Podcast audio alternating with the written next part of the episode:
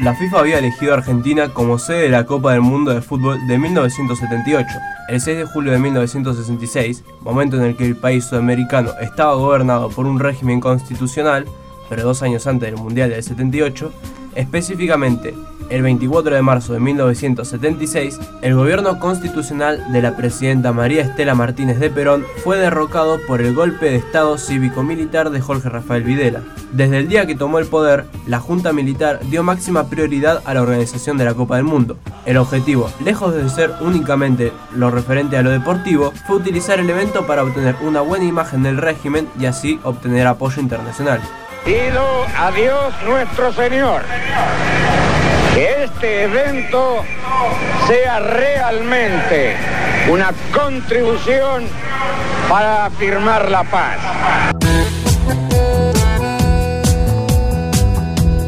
Para abril de 1978, César Luis Menotti seleccionó una prelista de 40 jugadores. La reglamentación de la Copa del Mundo disponía que cada asociación debería hacer llegar a la FIFA dicha lista con 45 días de anticipación al comienzo del certamen. Los elegidos quedaban automáticamente habilitados para jugar la Copa, aunque luego el número se redujese a 22, 8 días antes del primer partido. Arqueros, Valey, Fillol y La Volpe. Defensores, Galván Luis, Killer, Holguín, Oviedo, Pañanini, Tarantini y Pasarela. Mediocampistas, Ardiles, Galván Rubén, La Rosa, Villa, Valencia, Gallego y Alonso. Delanteros, Bertoni, Houseman, Kempes, Luque y Ortiz. De aquellos que finalmente no participaron, hay que resaltar el caso de Diego Maradona, que ya era una promesa en el fútbol argentino donde jugaba para Argentinos Juniors. Lloré cuando, como cuando me dijeron que estaba suspendido, eso. Yo me, acuerdo de mi hermana nada más. Yo lloré desde que salí de, de, José Cepaz, el Torino de Jorge no me, voy a no me voy a olvidar jamás. El Torino de Jorge Blanco, salimos de José Cepaz, lloré desde que salí de ahí hasta Argerich 2750, que era, que era el departamento que me alquilaba argentino. La Copa Mundial de 1978 se jugó en seis estadios distribuidos en las ciudades de El Monumental y el José Amalfitani en Buenos Aires, el Gigante de Arroyito en Rosario, José María Minela de Mar del Plata, el Olímpico de Córdoba y el Malvinas Argentinas en Mendoza. Con la Argentina como país anfitrión, la Copa del Mundo volvió a Sudamérica tras disputarse en Chile en 1962 y contó con la participación de 16 selecciones, Alemania Federal, Austria, Brasil, Escocia, España, Francia, Hungría, Irán, Italia, México, Holanda, Perú, Polonia, Suecia y Túnez, además de Argentina. Gauchito fue el nombre con el que bautizaron a la mascota.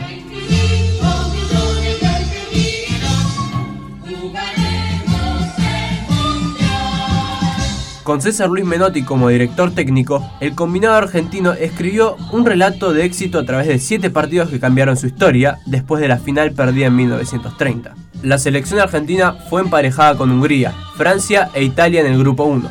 Debutaron con una remontada ante los magiares con goles de Leopoldo Luque y Daniel Bertoni a los 15 y 83 minutos tras el tempranero tanto de Caroli Sapo.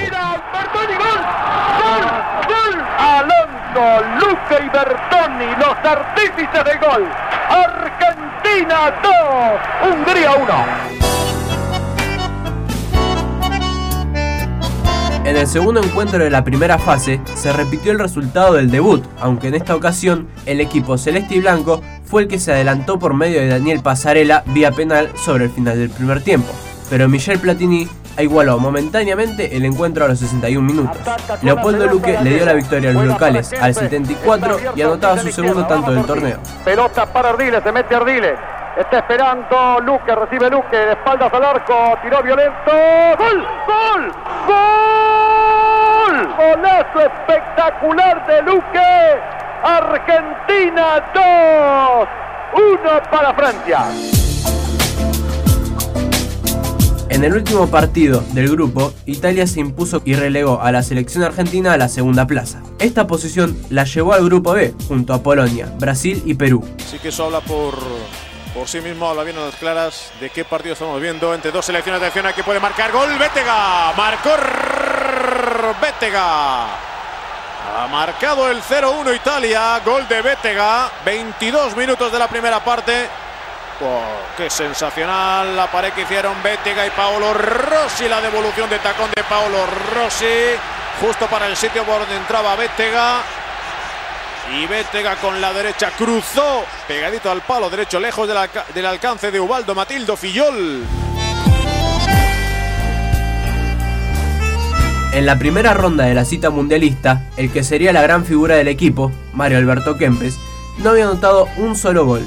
El seleccionador, preocupado por su mermado rendimiento, lo animó a afeitarse el bigote que tenía para la segunda ronda. El cambio fue inmediato, ya que con la cara afeitada marcó los dos goles del triunfo ante Polonia por 2 a 0. Va a sacar echa en forma mal, rechaza la pelota Ardiles, se va hacia adelante, atención con esta jugada, carga Ardiles, sigue avanzando, atención, Ardiles para Kempe, quedó solo, solito, tiró, ¡gol! ¡Gol!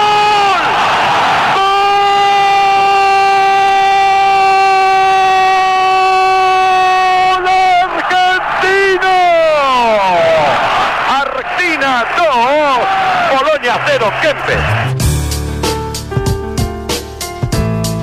En el clásico sudamericano, Argentina y Brasil firmaron un empate 0 a 0, donde los arqueros Filiol y Leao tuvieron poco trabajo, pero en esas escasas intervenciones demostraron sus virtudes.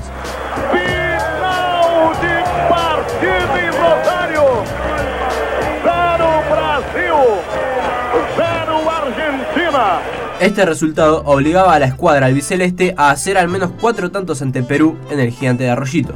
Empatados en puntos, la Argentina y Brasil no jugaron el último partido de la jornada de cierre del Grupo B a la misma hora. El éxito por 3 a 1 de los brasileros sobre Polonia empujaba a la selección a tener que superar a Perú por una diferencia de 4 goles.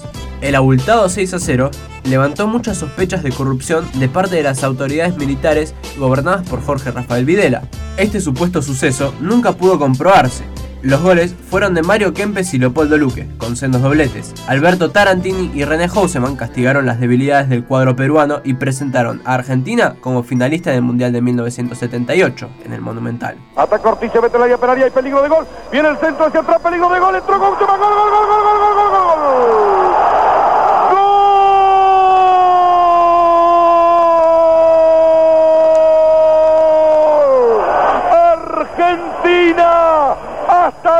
Momentos está logrando el pasaporte para la final con Holanda. En la final, Argentina empató en los 90 1 a 1 con Holanda, con goles de Mario Kempes para el biceleste y Dick Naninga para Holanda. En el último minuto, Resenberg metió una pelota en el palo derecho de Filiol que enmudeció a todo el monumental.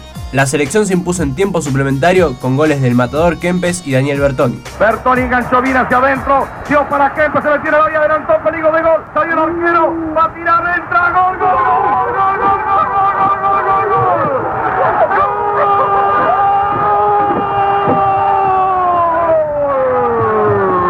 Primer tiempo de suplementario, Argentina 2, Holanda 1. Tarantini toca la pelota para Bertoni. Da para Kempes, ataca Mario, se acerca al área, va a entrar dentro del área, se la llevó, entró Bertoni, tiró, gol, gol, gol, gol, gol, gol, gol,